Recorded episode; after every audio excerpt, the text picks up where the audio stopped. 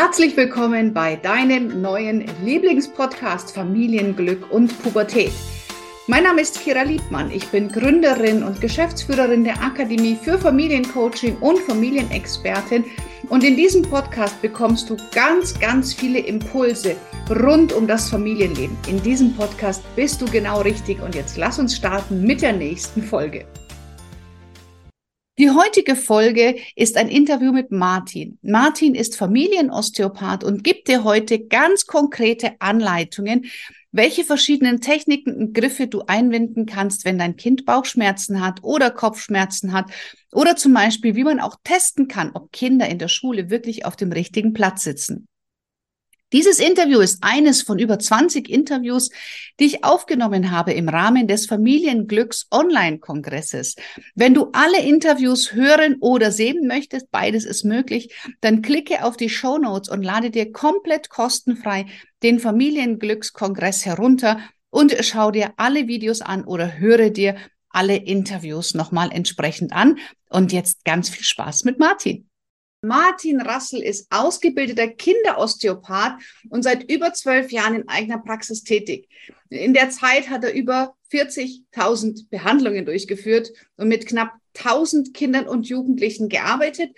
Martin ist selber Vater von drei Kindern und ähm, ich unterstütze ihn gerade dabei, eine großartige Plattform aufzubauen, indem er für Eltern Tipps mitgibt, wie sie Schmerzen bei ihren Kindern schnell lindern können, damit kein Elternteil mehr hilflos zusehen muss, wenn die Kinder vielleicht nachts um 22 Uhr Schmerzen kriegen und keiner gerade weiß, wohin mit den Kindern. Martin, ich freue mich riesig, dass du da bist. Grüß dich, Kira. Schön, dass ich da sein darf. Ja, Martin, ähm, es gibt ja schon in der Anmoderation, haben wir schon gesagt, du bist schon seit vielen, vielen Jahren Osteopath, Kinderosteopath. Wie hat denn dein Weg angefangen? Erzähl uns doch mal ein bisschen was über dich. Hm, ich habe ganz klassisch über die Physiotherapie angefangen. Damals mit 16 nach der Realschule war natürlich die Überlegung, oh, was macht man? Und ich wollte schon immer in die Osteopathie reingehen. Allerdings war der Weg dann natürlich dann nicht so direkt. Ich musste erstmal über die Physiotherapie gehen, habe da erstmal die Ausbildung gemacht und habe dann recht schnell nach dem Staatsexamen dann auch gesagt, okay, da muss es mehr geben, da gibt es noch mehr. Und dann war recht schnell klar, ich muss auch in die Osteopathie-Richtung gehen. Genau, und dann habe ich dann auch recht bald die fünfjährige Ausbildung angefangen, habe das dann nebenher gemacht.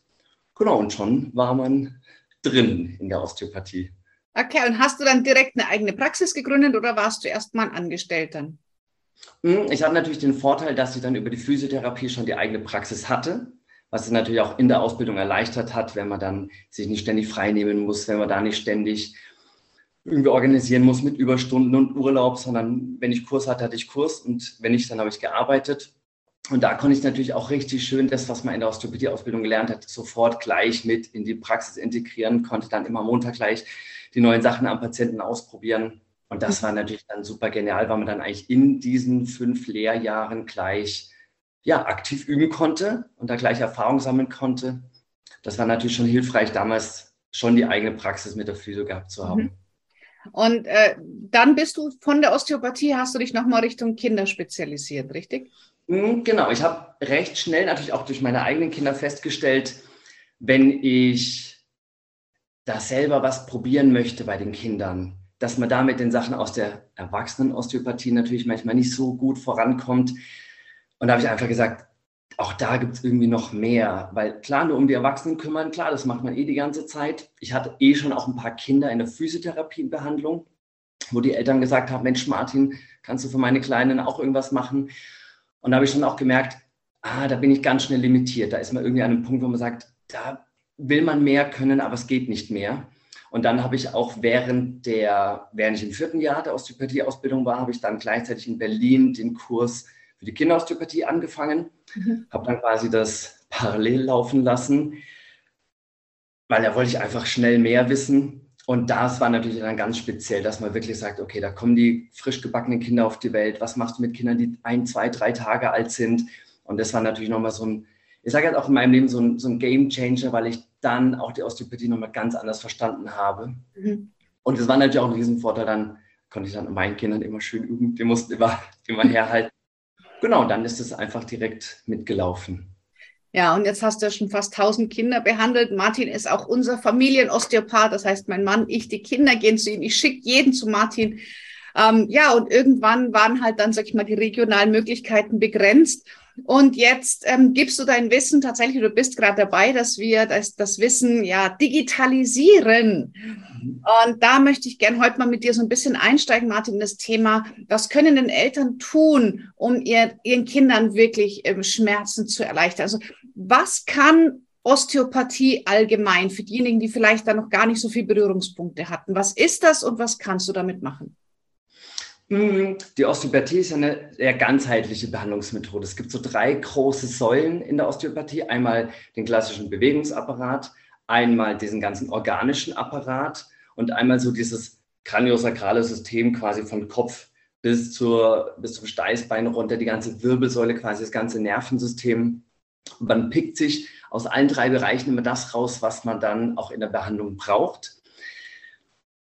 Berührung ist ein ganz schönes Wort, weil auch wir in der Osteopathie, wir berühren die Patienten, wir berühren die Kinder und wir kriegen da ganz, ganz viel Information raus. Und da ist auch das intuitive Berühren ganz, ganz wichtig, weil viele sagen, oh, was soll ich denn selber zu Hause machen? Ich habe das doch nicht gelernt. Ja, aber über diese elterliche Berührung, dieses intuitive, einfach das Kind anfassen, für das Kind da sein, für das Kind präsent sein, dem Kind auch die Aufmerksamkeit schenken, wirklich zeigen, ich bin jetzt für dich da da kann man über Berührung viel machen. Vor allem, das ist ein ganz, ganz schönes System, weil die Schmerzrezeptoren werden durch die Berührungsrezeptoren gehemmt. Deswegen ist ja auch, wenn wir uns irgendwo anschlagen, ach, wir reiben immer oder wir streichen ein Kind über den Kopf, wenn es irgendwo wehgetan hat. Wir berühren Kinder, wir nehmen sie in den Arm. Und diese Bewegungs- und Tastrezeptoren hemmen die Schmerzrezeptoren. Okay, also nochmal, wenn jemand mit Rezeptoren nichts anfangen kann, wie wäre das in einfacher Sprache auszudrücken? Wenn ich mir wehtue und mich anlang, dann, dann wird es besser. genau, also die Schmerzinformation aus dem Körper wird durch die Berührungsinformation nach unten gefahren, weil die Berührung ist immer für das System wichtiger. Stell dir vor, du wirst von einem wilden Hund angefallen, der beißt dir in den Arm, da ist das sich um die Wunde kümmern erstmal zweitrangig, wegrennen, Sicherheit suchen ist das Wichtigere. Dann in Sicherheit kannst du dich so ein bisschen um die Wunden kümmern. Und deswegen ist das einfach so ein Überlebensmechanismus, der sagt, Flucht und Bewegung ist wichtiger als der Schmerz selber, weil der kann warten im Endeffekt. Und deswegen ist eben auch diese Berührung so wahnsinnig wichtig für den, für den Menschen, gerade auch für, für die Kinder, wirklich berühren, für die Kinder da sein, ähm, da kann man so viel für die Kinder rausholen. Das ist wahnsinnig wichtig. Und wenn man da einfach bei den Kindern da ist, die schon die Präsenz spüren, spüren, die Mama ist da, der Papa ist da, man die Kinder anfasst, für die Kinder da ist, Aufmerksamkeit schenkt, das ist ja schon ein ganz, ein ganz, ein großer Teil. So wie ich es in der Praxis auch mache. Ich fasse die Patienten an, ich bin für die Patienten da, die Patienten kriegen ja dann diese Stunde die volle Aufmerksamkeit von mir und das ist schon mhm wichtig, um sie erstmal überhaupt angenommen zu fühlen, um sich auch wirklich ernst genommen zu fühlen. Das ist ja auch ein ganz großes Thema, dass man auch Beschwerden bei Kindern nicht bagatellisiert, wenn es sagt, eben abends 22 Uhr, es kommt wieder runter, ah, ich kann nicht schlafen, ich habe so Bauchweh, dass man sagt, ah, stell dir nicht so an, geh wieder ins Bett, morgen ist Schule, du musst doch schlafen und komm, schlaf, dann geht es dir besser. Sondern wenn man dann wirklich sagt, ich nehme mich dem Kind an, ich hole es zu mir, Berührung geben, Einfach fragen, wo ist der Schmerz, wo spürst du es, wie fühlt es sich an? Einfach den Kindern schon mal eine gute Aufmerksamkeit geben. Und dann kann man mit Berührung wahnsinnig viel machen. Wenn man wirklich sagt, ja, einfach auch, auch trauen, die Kinder intuitiv anzufassen. Man weiß intuitiv, was man da machen kann und wie man es machen kann. Okay.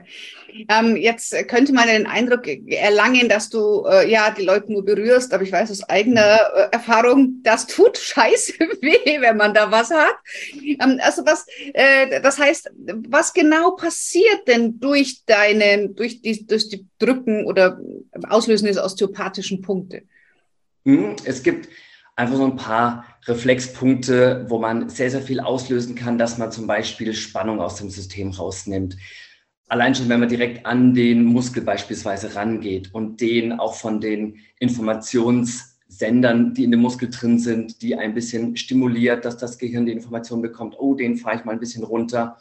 Und natürlich gerade dieses ganzheitliche in Osteopathie, dass man dann auch sagt, welche Körperzone ist noch für den Bereich zuständig, dass man dann auch viel am Bauch arbeitet, wenn man zum Beispiel Nackenverspannungen hat, wenn man Kopfschmerzen hat, kann man auch was über die Füße beispielsweise machen Da kann man einfach alle Tools, die quasi zur Verfügung stehen, mit reinnehmen, um von allen Seiten das System zu entstressen, weil das Problem liegt selten nur an einer Stelle.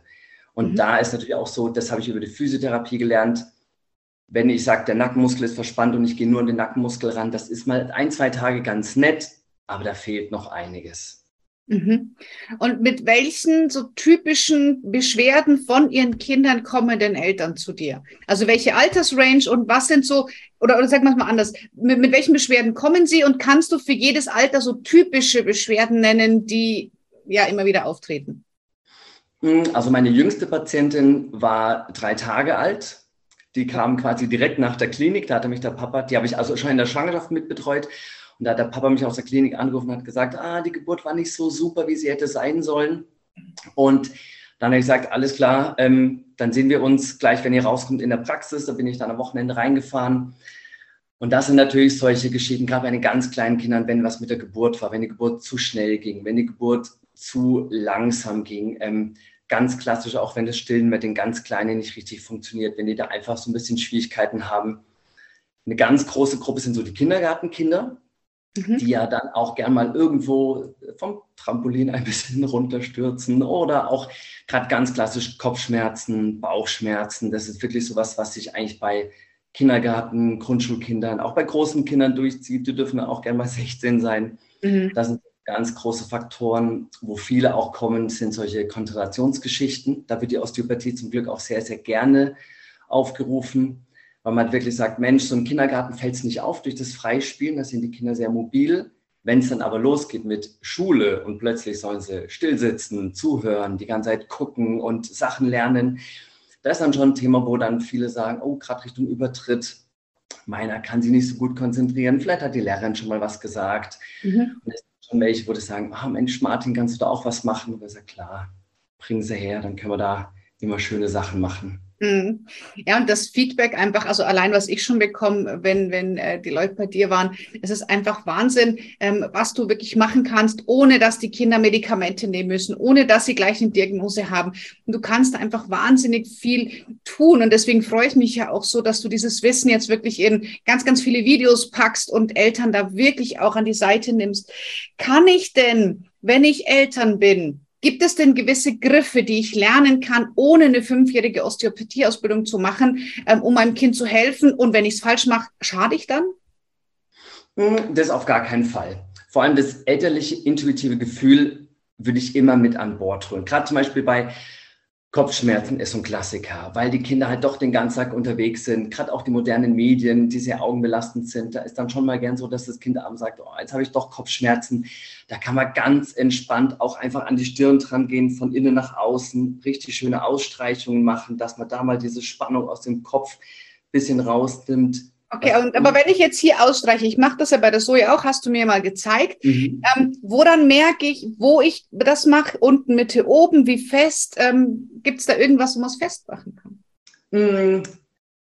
Da kann man definitiv nichts kaputt machen. Und wenn man da mit dem Kind im Dialog ist und sagt, ist es so angenehm, dann kann man da ganz, ganz gutes Feedback holen. Vor allem, es gibt Tage, da hat man das Gefühl, oh, da muss man richtig drücken und richtig auseinanderziehen. Es gibt einfach Tage, da kann man auch sanft so mit dem Daumen einfach so ein bisschen drüber streichen.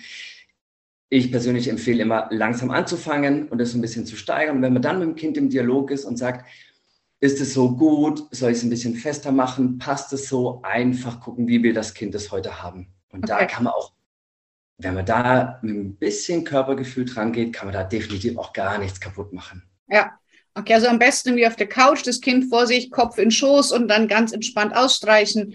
Ähm, vielleicht nicht unbedingt Fernsehen gucken dabei, sondern sich halt konzentrieren auf das, was man tut. Genau. Mhm. Okay, was kann man noch, wenn man sagt, okay, das Kind möchte vielleicht an der Stirn das nicht so gern. Gibt es noch andere Punkte, die helfen, um Kopfschmerzen zu lindern? Definitiv. Man kann so seitlich so in der Richtung Gesicht gehen. Weil wenn man dann wirklich sagt, hier oben sitzt der Kopfschmerz richtig drinnen, dann kann man auch hier seitlich über die Schläfen, einfach seitlich direkt am Auge auch ganz sanft massieren, kann auch dann mal die Richtung wechseln. Da kann man ganz. Macht man ganz oft intuitiv bei sich selber, ne? dass man das so genau. macht. Mhm. Das sind so Punkte. Was auch so Punkte sind, ist hier oben zwischen den Augenbrauen, dass man da wirklich schön massiert und da so ein bisschen Druck rausnimmt. Und da kann man auch variieren, ob man einfach nur drückt, zwei, drei Sekunden hält, wieder loslässt und so ein bisschen immer so ein bisschen immer wieder den Knopf drückt und drückt und drückt und immer kurz hält. Oder ob man da wirklich kreisend arbeitet. Das kann man wirklich links und rechts zwischen den Augenbrauen auch super gut machen, um das Kind einfach so ein bisschen runterzufahren. Was bei Kopfschmerzen auch super ist, Wärme auf dem Bauch. Natürlich oh, die Wärme okay. auf den Kopf legen, hm, das mögen die aller, allerwenigsten. Aber die Wärme auf den Bauch legen, das fährt auch das ganze Nervensystem so ein bisschen runter. Kann man eh immer gut machen, auch wenn die Kinder gestresst sind, wenn sie genervt sind, wenn sie total hibbelig sind und man hat so das Gefühl, hey, es ist 20.30 Uhr, du solltest langsam ins Bett und das Kind noch völlig aufgedreht durch die Gegend rennt. Wärme auf dem Bauch tut immer gut. Kann man wirklich bei Rückenschmerzen machen, bei Nackenschmerzen, Kopfschmerzen, bei Bauchschmerzen sowieso. Das ist ein ganz, ganz tolles Hilfsmittel. Einfach die Wärmflasche warm machen. Da muss auch das Wasser nicht gleich wirklich kochen, erhitzen, Wärmflasche drauf, auf den Bauch legen oder auch gerade bei Bauchschmerzen einfach nur die Hände auf den Bauch legen. Da kann man so viel damit machen, sich vom Kind zeigen lassen, wo die Beschwerden genau sind. Bei Kleinkindern ist es ganz typischerweise rund um den Nabel. Das ist ja auch so der Ich-Punkt, wo manche Kinder auch, die einfach mit irgendeiner Situation überfordert sind, auch gerne mal sagen, oh, ich habe Bauchweh. Dann immer so um den Nabelpunkt rum. Und da einfach auch die Hände links und rechts daneben legen. Wenn das Kind es mag, auch einfach drauflegen, mit der anderen Hand einfach unter den Rücken gehen, dass man wie so ein Pol dazwischen hat und einfach berühren. Man kann dann so ein bisschen leicht massieren. Aber da ist für die Kinder schon wirklich schön, einfach nur die Berührung haben, mit bisschen Wärme arbeiten. Da kann man den Kindern echt viel Gutes tun. Mhm. Und ich kann nichts falsch machen. Ne? Ich kann ja nichts kaputt machen. Da kann man nichts kaputt machen. Mhm. Da kann man okay. einfach auch der Intuition einfach freien Lauf lassen. Und wenn man das Gefühl hat, oh, ich will mein Kind irgendwie an den Schultern berühren oder irgendwie von den Schultern unten nach unten ausstreichen, machen. Wenn man da mit dem Kind im Dialog ist und das Kind sagt, oh ja, Mama, das ist gut, oder wenn das Kind sagt, oh nee, da oben mag ich es gerade gar nicht, dann einfach ein bisschen variieren. Aber da kann man definitiv nichts kaputt machen. Mhm, okay. Also das hast du ja schon gesagt, du hast die Kopfwehpunkte, Stirn ausstreichen, Schläfen, hier ähm, Bauchweh. Was gibt's noch so? Du hast vorhin gesagt Konzentration. Mhm. Was kann ich denn machen, wenn mein Kind sich wirklich nicht konzentrieren kann? Kann ich meinem Kind da auch vielleicht Hilfe zur Selbsthilfe geben, dass es auch das Kind selber was machen kann? Definitiv. Was ich vielen Kindern gerne mitgebe, weil gerade so Grundschulkinder, ältere Kinder, wenn es dann plötzlich heißt, oh, wir schreiben heute Mathe und die sind, gehen schon morgens total nervös aus dem Haus. Da ist dann auch aus der Kinesiologie mit reingenommen, ganz gut, dass man einfach beide Gehirnhälften miteinander verbindet. Dass man zum Beispiel einfach sagt, Daumen nach vorne ausstrecken, eine schöne Achtertour machen, um die beiden Gehirnhälften miteinander zu verbinden. Man kann auch sehr, sehr gut zwischen Daumen und Zeigefinger haben wir auch eine schöne Stelle, die man auch so ein bisschen knubbeln und drücken kann, um die Konzentration. Also rechts oder links? Ist das egal? Das kannst du links und rechts machen. Das machen die Kinder eh intuitiv. Wenn sie Rechtshänder sind, meistens nehmen sie dann auch rechts, um die linke Hand zu knubbeln. Das und das heißt hier, hier dann oder, oder hier oder wie man? Genau, auf dem Handrücken quasi. Also genau. Also hier, da wo so. Genau, bei diesen Schwimmhäuten. Ja, genau. Daumen und Zeigefinger zusammenlegt, dann kommt da so eine Kuhle und einfach ja. da in die Kuhle, da kann man richtig schön Aha. rein und das können die Kinder selber auch sehr, sehr gut machen und dann können sie es auch selber sehr, sehr gut dosieren. Okay. Und das habe ich meinem Großen zum Beispiel auch gesagt, wenn der Lehrer oder die Lehrerin dann schon die Blätter austeilen, da kann man ja ganz entspannt da sitzen, kann wirklich hier die Hand so ein bisschen knubbeln, um selber auch so ein, so ein Handwerkzeug zu haben, wo man sagen kann, da fühle ich mich sicher, ich weiß, ich kann das und ich mache das. Dann habe ich so kurz diesen Moment noch für mich mein Großer macht auch wahnsinnig gerne diese Achtertour, die malt er sich auch gerne oben, wo dann drauf die man so einen Namen eintragen, malt er sich so schön die liegende Acht noch hin, um sich selber so ein bisschen zu konzentrieren. Das ist so sein eigenes Ritual, um sich zu konzentrieren. Lasse ich auch super gerne machen, gerade wenn es um die Hausaufgaben geht, weil dann doch viele Kinder sagen, oh, ich komme nach der Schule nach Hause, bin eh schon ein bisschen gestresst, genervt, bin vielleicht schon komplett voll in meinem Kopf und dann soll ich irgendwie noch nach Mittagessen Hausaufgaben machen. Da gab es dann bei uns auch eine Zeit, da gab es doch ein bisschen mehr Diskussion um dieses Thema. Dann man einfach merkt, es einfach voll und kann sich auch da gar nicht so richtig gut konzentrieren. Und da kann man dann wirklich sagen, Hand ausstrecken, mit dem Daumen raus und dann diese liegende Acht kann man da super gut machen. Schaue ich den Daumen hinterher bei der Acht, wenn ich sie mache? Man guckt mit den Augen dem Daumen hinterher. Den Kopf lässt man in aller Regel dann recht ruhig. Mhm. Augen, vorne ausstrecken und dann einfach richtig schön groß die Achtertouren machen mit den Augen, die Acht verfolgen um sich da einfach neu zu sortieren, neu zu komprimieren im Kopf. Genau, und dann kann man eben noch schön an der Hand diesen Druckpunkt drücken, um da einfach so ein bisschen runterzukommen und sich dann auch aufs Wesentliche zu konzentrieren. Mhm. Wie lange mache ich das an der Hand? Auch intuitiv oder gibt es da für dich so eine Hausnummer? Hm, ich habe meinem Großen immer gesagt, er soll es machen, solange er die Zeit dazu hat. Ähm, auch gerne zwischendrin, wenn er wirklich sagt, oh, die ersten drei Aufgaben gemacht, oh, ich habe das Gefühl, ich muss mal kurz durchschnaufen, dass er dann auch mal wirklich bewusst den Stift weglegt, auch sagt, okay, er knuppelt die Hand nochmal. Dann kann man sich auch selber gut sagen, oh, ich bin schon stolz drauf, was ich gemacht habe. Und kurz sortieren, weitermachen. Mhm. Das machen die Kinder wirklich intuitiv. Wir als Erwachsene können es für unsere Kinder auch sehr, sehr gut machen, indem wir einfach so lange machen, bis wir das Gefühl haben, die Kinder werden so ein bisschen ruhiger, ein bisschen entspannter da kann man einfach so ein bisschen auf das Kind eingehen, aber das funktioniert super. Mhm. Okay. Ach, das ist ja total spannend, ähm, was du ja wirklich auch für, für einfaches Wissen hast, weil es geht ja nicht immer darum, dass das Raketenwissenschaften sind. Ne? Also mhm. Also ich glaube, da können wir Eltern wirklich unseren Kindern sehr gut helfen, kommen so aus dieser Hilflosigkeit raus, weil was für mich immer das Schlimmste war, ähm, was mache ich denn jetzt? Ja, Medikamente oder Ibuprofen wirst du nicht sofort irgendwie dem Kind einflößen, aber was tue ich? Und wenn ich da so ein paar Tools an der Hand habe, wie ich meinem Kind einfach von oben bis unten ähm, helfen kann, das ist natürlich ganz, ganz viel Selbstermächtigung auch für uns Eltern. Gibt es denn noch so Themen, wenn jetzt wir jetzt mal sagen, okay, wir hatten einen Kopfweh, Bauch, Konzentration, wenn die Kinder jetzt vielleicht älter kommen, in die Pubertät kommen, der ganze Körper verändert sich. Ähm, also ich bin mit meiner Tochter wirklich zwei, dreimal im Jahr bei dir, dass du da immer wieder so ein bisschen nachjustierst. Ähm, was kann man da vielleicht noch machen?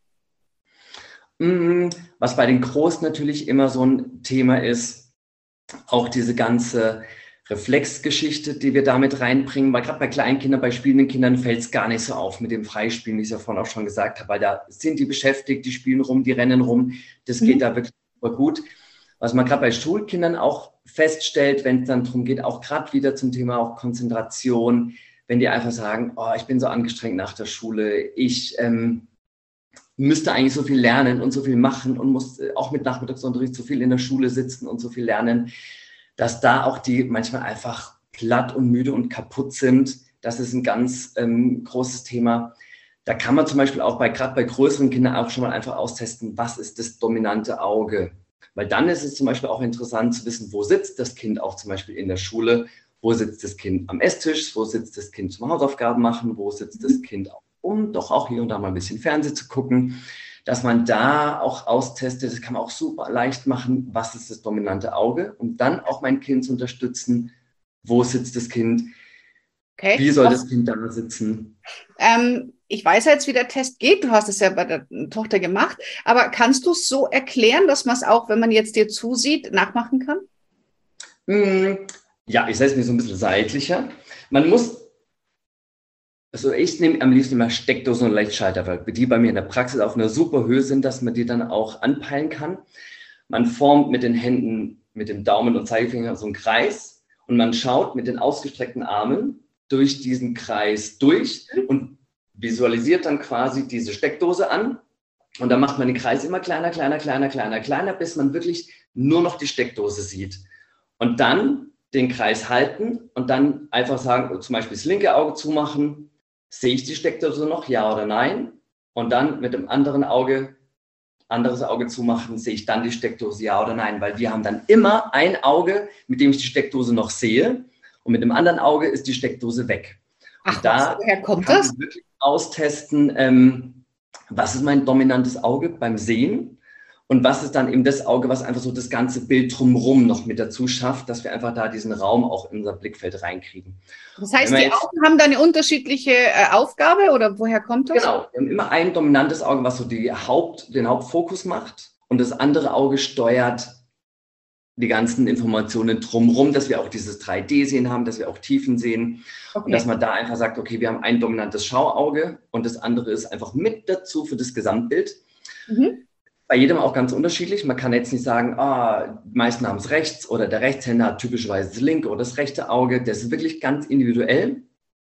Und wenn man das ausgetestet hat und zum Beispiel sagt, Mensch, bei meinem Kind ist das rechte Auge das Dominante, dass man dann zum Beispiel auch sagt, okay, liebe Lehrerin, lieber Lehrer, mein Kind müsste im Raum eigentlich eher links sitzen, dass das Hauptgeschehen mit Tafel, Lehrer und der Rest der Schulklasse auf der rechten Seite ist, auf meinem dominanten Auge. Dann kriegen Kinder schon automatisch nur mit in der Schule sein schon wieder viel, viel mehr mit. Ähm, ich finde es immer so faszinierend, wenn man dann von den Kindern Feedback kriegt, wenn man davor gesagt hat, oh, und dann sagt die Lehrerin, oh, das ist wichtig für die Klausur nächste Woche. Und dann gucke ich die Lehrerin an und ich höre, sie sagt was, ich sehe, sie spricht, aber ich krieg's nicht mit. Die Gedanken sind ganz woanders, ich kann mich gar nicht mehr konzentrieren.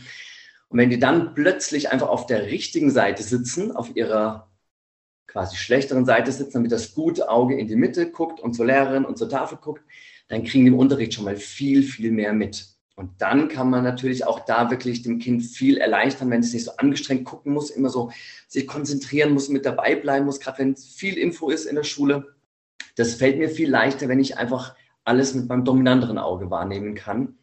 Und das ist super einfach. Und das sind die Lehrer erfahrungsgemäß auch sehr kooperativ.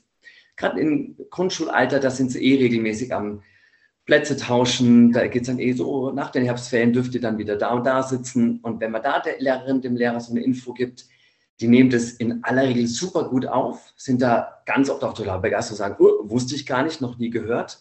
Und das ist dann schon schön, wenn man sagen kann, okay, nur durch, wo sitzt mein Kind im Klassenzimmer, kann ich ihm ultra viel Stress einfach rausnehmen. Es ist so schade, dass so wenige so wissen, weil das ist so einfach. Also nur, weil für die, die es zum ersten Mal gehört haben, das dominante Auge ist rechts, also sollte mein Kind links sitzen, nicht rechts. Ja. Das rechte Auge möglichst viel mitnimmt und das linke dann abschweift quasi. Also da ist dann nicht genau. so viel. Ne? Okay, und umgekehrt, wenn das dominante Auge links ist, sollte das Kind eher auf der rechten Hälfte sitzen. Genau. Ah, spannend, okay. Also du siehst, wenn du das hier jetzt äh, hörst oder siehst, Martin hat einen ganz, ganz großen Erfahrungsschatz, um uns Eltern da wirklich schnell ähm, Hilfe zu verschaffen oder den Kindern besser gesagt.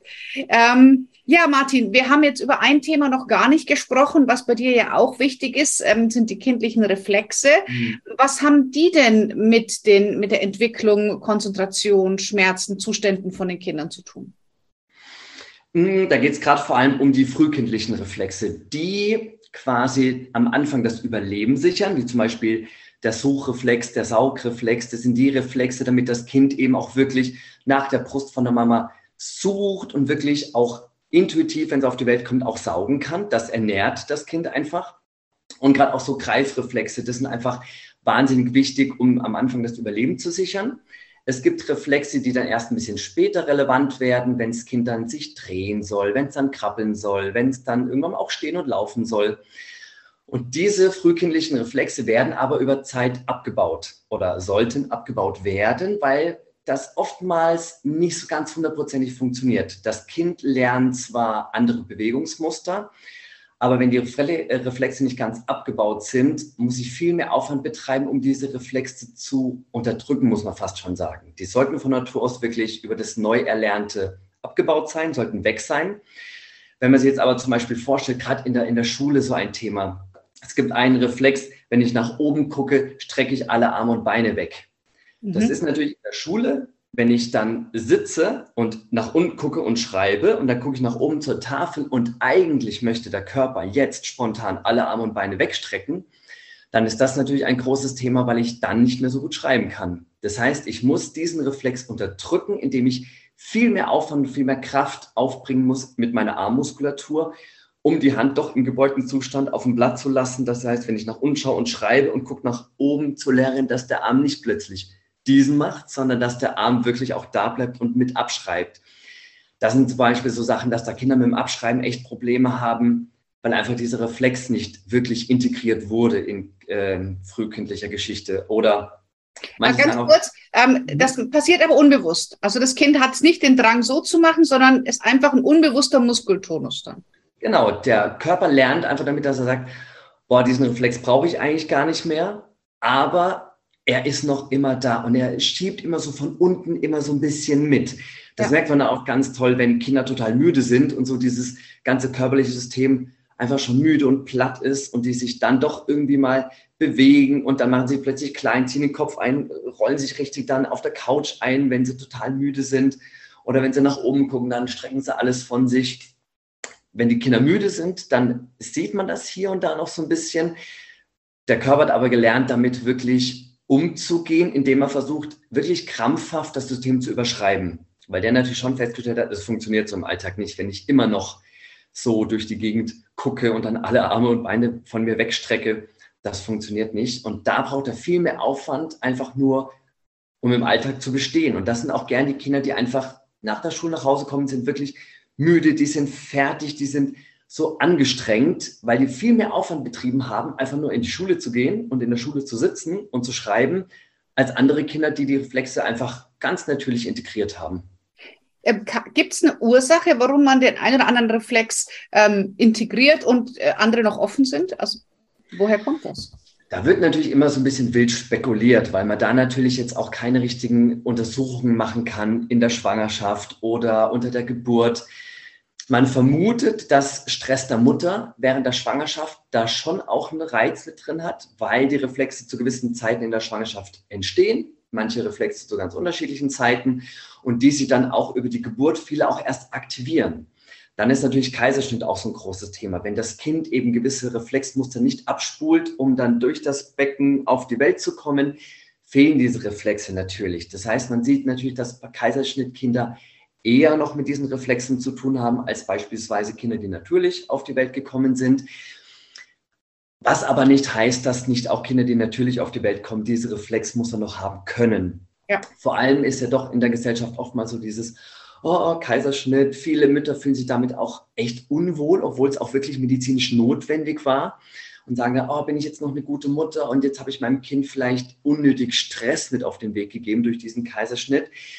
Das kann man aber alles definitiv korrigieren. Manchmal muss man das auch mit erwachsenen Menschen noch machen, wo man mhm. einfach die dann ganz stolz erzählen, oh, meine Mama hat gesagt, ich habe das Krabbeln ausgelassen. Für viele ist das ja so, ah, ich bin gleich gestanden und gleich gegangen.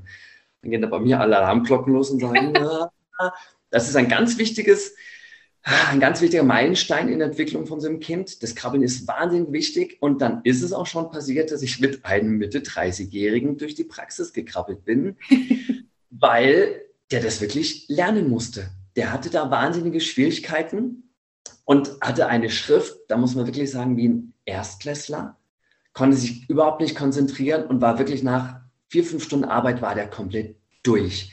Der hat dann immer lange Mittagspause machen müssen und muss wirklich schlafen in der Mittagspause, weil der sonst die zweite vom Arbeitstag nicht geschafft hätte. Er hat es natürlich erstmal ein bisschen belächelt. Natürlich ist es auch ein bisschen Überwindung, plötzlich als Mitte 30-Jähriger durch die Praxis zu krabbeln, aber das musste er wirklich üben, auch zu Hause, damit er seinen Arbeitstag äh, gut durchbekommt im Endeffekt. Mhm. Und, und was hat sich verändert?